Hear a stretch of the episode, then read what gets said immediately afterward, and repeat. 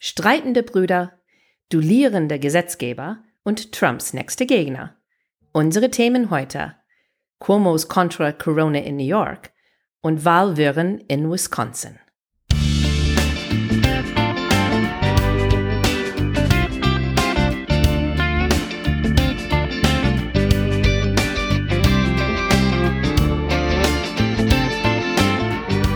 Hey guys! Welcome to Amerika übersetzt, der Talk zu US-Wahl 2020. I'm Wendy Brown. And I'm Jiffer Bourguignon. Good evening, Wendy. Good evening, Jiffer. Ich liebe deine Käsehut, würde man sagen. Ja, du kommst ja. aus Wisconsin. Unsere genau. Themen heute oder eine unserer Themen. Genau, heute Abend ist, ist Mittwochabend, die 8. April. Und ja, wir sind immer noch in. es ist schwer zu reden mit mir, ohne zu lächeln, ne? weil ja, genau, ich habe ein großes große Styrofoam-Stück Käse auf meinem Kopf. ähm, ich sehe wahrscheinlich lächerlich aus. Ähm, es ist ja, genauso absurd wie was heute in oder gestern in Wisconsin passierte. Wir sollen wahrscheinlich ein ähm, bisschen erklären über unsere Titel von unserem Podcast heute: Wein und Cheese. Und normalerweise hat man Wein mit Käse, Wein und Cheese, aber es ist nicht Wein, es ist Wine mit H, was bedeutet meckern oder jammern. Jammern und äh, Käse. Und die sind unsere zwei Themen für heute. Und wir fangen erstmal mit die Jammern an. Der zweite Teil ist Käse und das ist Wisconsin. Okay. Okay, dann fangen wir mit Jammern an. Genau. Dafür müssen wir nach New York. Zu einer eine Geschichte, die ein bisschen entwickelt hat in die letzten paar Wochen. Die Geschichte von zwei Brüdern. Ihr habt das hier zuerst gehört. Die Quo Bros, das heißt die Cuomo-Brüder. Und ich sage Quo Bros, weil es gibt die Jonas Brothers, diese äh, Boyband, so ein Popband, die man nennt immer die Joe Bros. Aber die sind nicht die Joe Bros, die sind die Quo Bros, die Cuomo-Brüder. Ein Andrew ist der Gouverneur oder ähm, so eine Art wie Ministerpräsident von New York State, der New York, der Bundesstaat. Und der kleine Bruder, der junge Bruder ist äh, Chris Cuomo. Er ist ein Journalist bei CNN. Ja, das wusste ich nicht, dass Chris moderiert eine Sendung, das heißt Cuomo Primetime. Das ist jeden Wochentag um 21 Uhr. Er ist im Moment, ähm, äh, hat seine Sendung, das er macht von seinem Keller, weil er die Coronavirus hat. Das heißt, das eine Bruder ist, ist äh, der Gouverneur von die Bundesstaat, der die meisten Fälle von Corona hat. Der andere Bruder hat selbst Corona und äh, macht einen Live-Broadcast oder Live-Sendung von seinem Keller. Normalerweise würde man nicht sein eigenes Familienmitglied interviewen, also besonders ein, ein Nachrichtprogramm. Und ähm, das hat das hat er lange nicht gemacht. Lange haben, wenn CNN wollte ein Interview mit der Gouverneur von New York, mit Andrew Cuomo, dann hat ein anderer äh, der Interview geführt. Aber ähm, dann haben die entschieden, naja, macht das. Und der Bruder, der junge Bruder, Chris Cuomo, hat seinen älteren Bruder Andrew geinterviewt. Ne, das war nicht eine normale Interview, wo man äh, so sehr professionell ist und äh, nur so sehr ernsthafte hafte Frage stellt. Aber zum Beispiel der erste, eine erste Interview hat Chris gesagt, ja, vielen Dank, dass du hier bist für das Interview. Und statt, also you're welcome oder ja, bitteschön, hat der Gouverneur gesagt, ja, Mama hat gesagt, dass ich muss das machen. Ja, die sind sehr familial miteinander. Die reden über deren Beziehung. Es ist ganz klar, dass die einander wirklich mögen. Aber wie Geschwister, das ist immer ein bisschen kämpferisch. Eine ist besser, eine ist alter, eine ist klüger. Mami macht eine besser. Und nicht nur das, die reden auch über seriöse Sachen. Aber ich finde, ist, die sind so authentisch, realistisch auch. Ja irgendwie, die haben die, auf Englisch würde man sagen, die Herzen von eher Zuschauer wie sagt man so, gecaptured, so festgenommen. Für verschiedene Gründe. In diese Zeiten, wo Trump jeden Abend immer noch Pressekonferenz hat, wenn er irgendwelche Lüge vorstellt oder sagt, obwohl das das Gegenteil von äh, die medizinische Experten ist und niemand weiß, was die glauben soll hier kommt diese zwei Brüdern. Ein ist am Steuer von die Bundesstaat, der meist getroffen ist von dieser Epidemie. Und der andere ist sein kleiner Bruder, mit dem er streitet. Das ist auch irgendwas, das man echt ähm, vorstellen kann. Ich meine, viele Leute, besonders Leute mit einem Bruder oder Schwester, können das total vorstellen, diese Kämpfe, diese, diese sarkastisch hin und zurück mit deiner kleine oder deine große Bruder und, oder ähm, Mama mich mehr als dich. Diese kurzen Interviews, die machen die beiden so glaubwürdig. Und das ist so ein starker Kontrast zu Trump. Ich glaube, dass Andrew Cuomo's Vertrauenswerte sind weit über Trump jetzt. Ja, und, und deswegen, so zwei Sachen, deswegen hat sein Bruder Chris gefragt, ob er vielleicht, also irgendwann in der Zukunft Präsident sein. Willst du irgendwann? Nein. Überlegst du irgendwann? Nein. Bist du sicher? Ja. Echt? Ja. Es ist nur ein Wort. Es zeigt auch, dass die Leute ähm, so wenig Vertrauen haben in, äh, in Trump, dass wenn jemand sieht, Andrew Cuomo und wie er so echt Verantwortung übernimmt. Man sieht, was es bedeutet, ein Leader zu sein. Ich habe mehr E-Mails bekommen die letzten Tage von Freunden in die Staaten, die sagen so, wow, guck mal, was Merkel macht und was für ein Vorbild sie ist. Und es ist so toll, dass ihr habt so jemanden, die ihr vertrauen können und der so kompetent ist. Und ich habe dann einen, einen, Tweet, einen Tweet von jemandem gesehen, wo ich es sagt so, ja, wenn Amerikaner äh, wundern, warum es so gut läuft in Deutschland mit der Corona ähm, Response. Der Grund, warum, ist, dass äh, wir haben hier in Deutschland einen Präsident, die ehemalige Physikerin ist und ihr habt ein Reality-Fernsehprogramm da als Präsident. Touché. Ich höre von meinen Freunden in den USA, die ähm, entweder sagen die, oh, ich würde so gerne Andrew Cuomo heiraten oder die sagen, ach, er, er sollte unser Präsident sein. Sofort, er würde ihn wählen. Ja. Ich meine, wenn der Wahl, das glaube ich auch, wenn der Wahl gestern so morgen wäre, dann ja. äh, hat er ziemlich gute Chancen. Ich habe auch eine ehemalige Kollege von mir, ähm, Fabian Reinbold, er ist in Washington und schreibt ein super Newsletter, also abonnieren.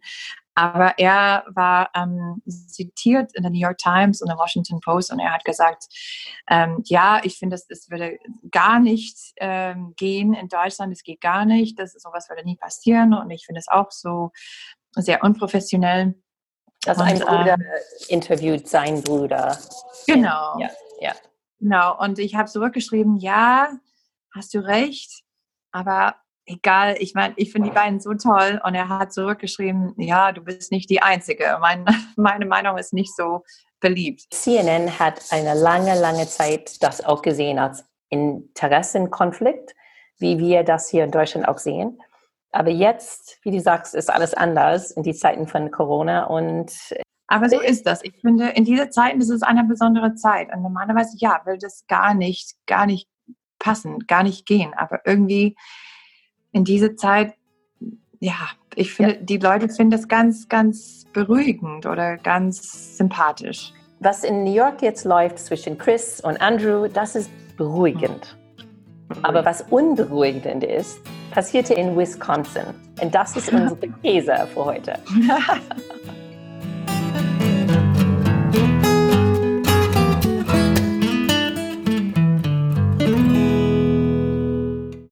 Genau, Käse müssen wir sagen, erstmal Wisconsin, mein Heimatbundesstaat, ist bekannt als America's Dairyland. Das äh, heißt, der Bundesland, wo die meist äh, Milch und Käse produziert ist. Wisconsin ist ein bisschen, es sieht aus wie Schleswig-Holstein, es ist ziemlich flach. Die Leute sind sehr, sehr, sehr bodenständig. Wie man sagt auf Englisch, salt of the earth. Gestern gingen die Wähler in Wisconsin zur Wahl, um ihre Stimmen inmitten einer globalen Pandemie abzugeben. Ihr alle fragen wahrscheinlich, wieso denn? Ähm, ich dachte, dass alle die Bundesstaaten haben die Vorwahlen bis Juni dann verschoben. Naja, die alle anderen haben es gemacht, aber nicht Wisconsin. Vor drei Wochen hat der Gouverneur gesagt, äh, bitte können wir nicht alles per Briefwahl machen. Der Landestagleute haben gesagt, nein, die sind Republikaner. Dann hat der Gouverneur gesagt, okay, dann machen wir alles, so dass maximale Leute können dann per Briefwahl dann abstimmen. Als wir näher dran an 7. April kamen, das sah richtig schlimm aus. Und man sagte, wenn wir Stay at Home schon haben, wie können wir dann die Leute dann sagen, dass die sollten dann ähm, rauskommen zum Wahllokal? Und dann hat der Gouverneur gesagt, ich sage alles ab und schiebe alles in Juni. Aber dann hat die Langestagleute gesagt, nein. Der oberste Gerichtshof von Wisconsin hat auch gesagt, nein. Und der Gouverneur hat versucht, der Briefwahlfrist sechs Tage rauszuschieben. Wahrscheinlich, weil er wusste, dass viele sind noch nicht angekommen bei Leute. Hm, weiß ich nicht. Aber das US Supreme Court, so das oberste Gerichtshof in den USA, hat aber dazu was zu sagen. Und die haben gesagt, nein, dürfen sie nicht. Deswegen mussten die Leute gestern entscheiden, ob die zur Wahl gehen und dann ihre Gesundheit irgendwie im Risiko bringen oder ob die dann zu Hause bleiben und keine Stimme für die Zukunft abgeben, aber vielleicht gesund bleiben. Diese Vorwahl war nicht so wichtig für Biden und Sanders Kampf, weil Biden sowieso weit vorne liegt. Und es war eher wichtig, weil es gab einen Richter auf die obersten Gerichtshof in Wisconsin, der zur Wiederwahl stand. Und der ist eine sehr konservative. Und das war jetzt eine Chance, diese Gerichtshof dann ein bisschen in die progressive Richtung zu drehen, wenn er nicht gewinnt und das ist dann wichtig, weil im Sommer ist es erwartet, dass die über ein, mindestens einen Fall das Treffen für die November-Präsidentswahl ist, ähm, wo die entscheiden wollen, ob 200.000 Namen von den Wählerlisten entfernt sein dürfen. Dann wird es so gehen, aber wenn eine progressive äh, Richter da ist, dann kann es vielleicht ähm, eine andere Richtung gehen. Deswegen war diese Wahl gestern so wichtig in Wisconsin. Diese Wahl soll stattfinden. Mindestens, das war seine Meinung vor drei Wochen. Aber viel ist passiert in den letzten Wochen, drei Wochen, wie wir alle wissen. Vor zehn Tagen hat der Gouverneur auch gesagt, dass äh, die Leute im Wisconsin sollen zu Hause bleiben, wie ähm, schon in Kalifornien und New York auch. Der Gouverneur hat dann gemerkt, na, wenn ich sage, dass alle müssen zu Hause bleiben, warum sollen die Leute dann zu Wahllokal gehen und wählen? Und viele Leute haben auch gefragt. Es ist äh, gewusst, dass viele die Leute, die arbeiten in der Wahllokal, sind Rentner. Und die sind besonders, die Leute, die besonders getroffen sind. Und die hatten Angst und haben gesagt, dass die kommen nicht. Die Frage dann war, ähm, wer würde dann da arbeiten? Wer könnte das dann äh, vorbereiten? Diese Bundesrat oder Bundestag von der Bundesland Wisconsin ist, äh, die meisten sind Republikaner. Warum würden die das machen? Ähm, besonders wenn viel von ihr Wähler sind älter und können betroffen sein. Republikaner wissen, dass wenn Leute früh wählen, so Early Voting, das heißt nicht früh morgens, aber ein paar Wochen vor der Wahl, oder wenn sie ihre Wahl per Post schicken, oder diese Initiativen, wo Leute dürfen wählen ohne ähm, Ausweis. Das normalerweise bedeutet, dass mehr Stimme für Demokraten kommen als für Republikaner. Das ist statistisch so, das wissen die Republikaner und deswegen wollten die ähm, das verhindern, dass der Wahl auf Juni verschoben. Die wollten, dass es in der Pandemie wird, sodass wahrscheinlich weniger Leute wählen würde, weil die finden, dass die haben einen Vorteil in dieser Situation. Das, die Republikaner sind immer stärker wenn weniger Leute zur Wahl kommen. Für die Republikaner ist es besser, wenn wir niedrige Wahlbeteiligung haben.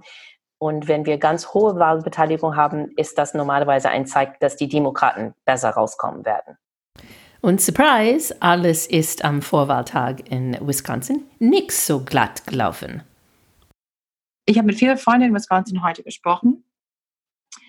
Ähm, viele davon haben gesagt, dass sie haben ähm, ein Wahlsätze schon vorbestellt, vor zwei, drei Wochen, weil sie haben schon gesehen, was kommt. Die hatten eine Ahnung und die wollten sicher sein. Aber ich habe von mehr Leuten gehört, dass äh, zum Beispiel Ähm, meine Freundin und ihre Eltern haben am selben Tag einen bestellt, einen Wahlzettel. Ähm, sie und ihre Mutter hat eins bekommen, der Vater nicht. So, ähm, warum weiß man nicht. Aber dann die Frage ist für die Leute, die keinen Wahlzettel per Post bekommen haben, was machen die? In die Schlange stehen oder einfach sagen, hey, weißt du was, meine Gesundheit ist wichtiger. So in Staaten wie Milwaukee, der größte Stadt in Wisconsin, das soll 180 Wahllokal haben, nur fünf offen waren. Weil die nicht genug äh, Leute hatten, die überhaupt das beobachten konnten und vorbereiten konnten. Genau. Es war irre. Es war irre. Und weißt du, was irre ist, ist, dass die Republikaner kann als Grund dafür geben, dass die wollen, dass der demokratische Prozess weiterläuft. Ja. Und das ist genau das Gegenteil. Die wollen das demokratische Prozess verhindern.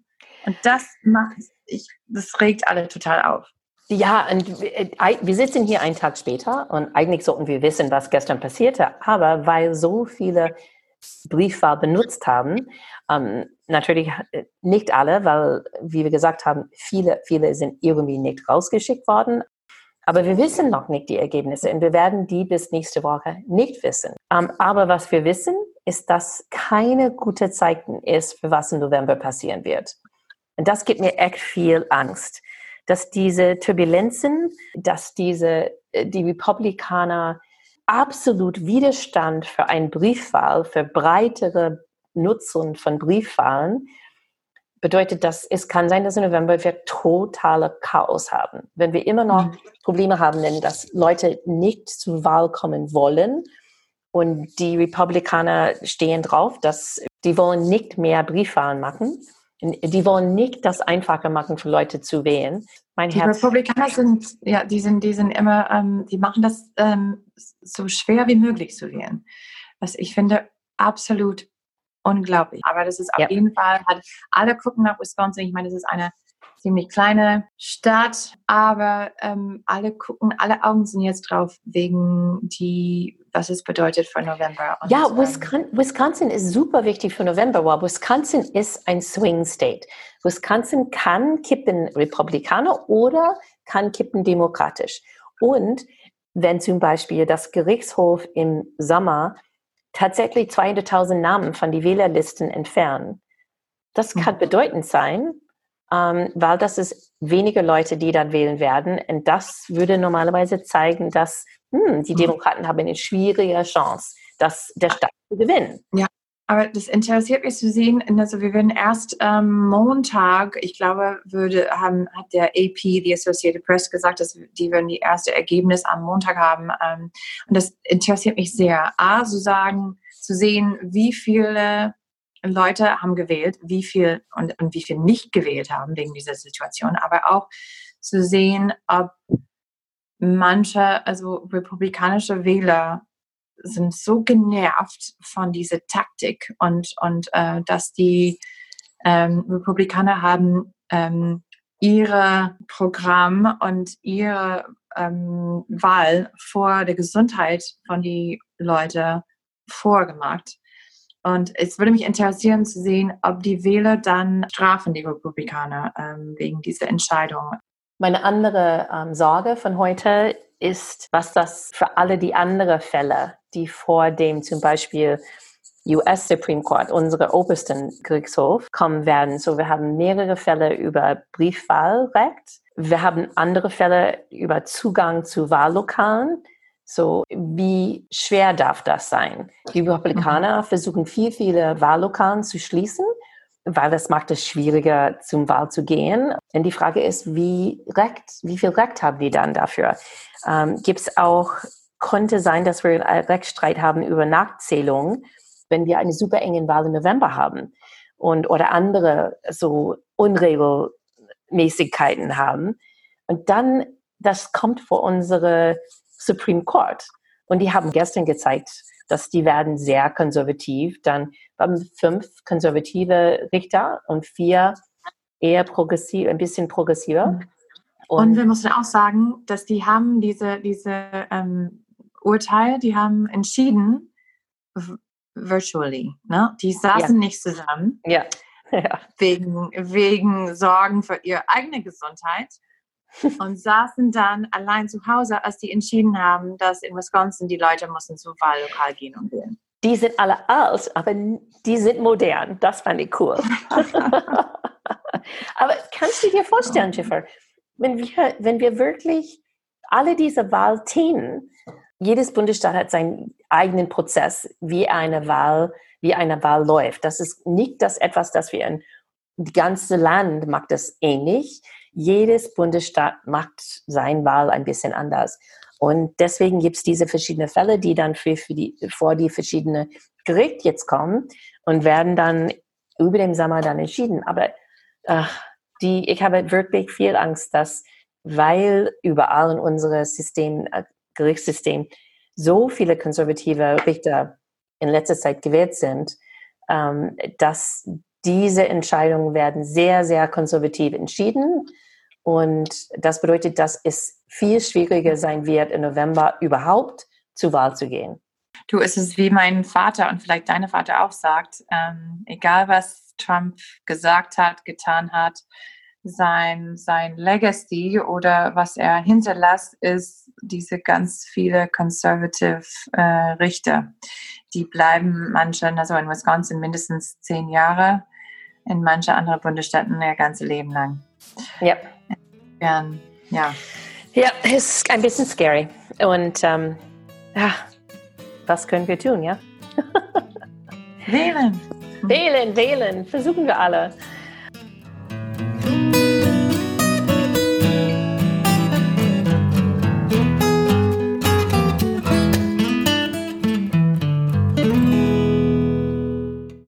Das andere Stück Nachrichten, das wir haben, ist das heute. Bernie Sanders ist aus dem Wahlkampf getreten. Bye, bye, bye. Ja, wir haben, nicht, wir haben noch nicht die Hintergründe dafür, für seine Entscheidung.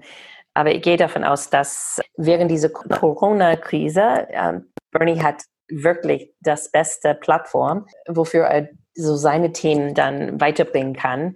Medicare for All und, und, und. Und äh, deswegen, er braucht nicht diese Wahlkampf mit beiden, um seine Themen dann präsent vor die Menschen zu haben. Er kann immer noch trotzdem reden und das lässt dann Joe Biden die Zeit, für seine Vizepräsidentkandidaten so durchzusuchen und zu interviewen. Und ja.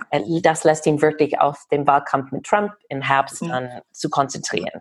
Er merkt auch vielleicht, dass in diese Zeiten von Corona und, und alles anders, was passiert, ne, so die Leute haben keinen Bock mehr. Es ist jetzt Zeit auszusteigen. Ja, so jetzt steht der Wahl im November, Joe Biden gegen Donald Trump.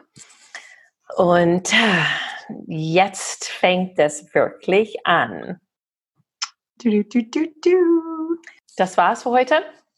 Das war's für heute, ja. Aber wir sind auf jeden Fall nächste Woche wieder dabei mit einer neuen Folge. Absolut. Ja. Also, dann vielen Dank und wir sehen uns nächste Woche.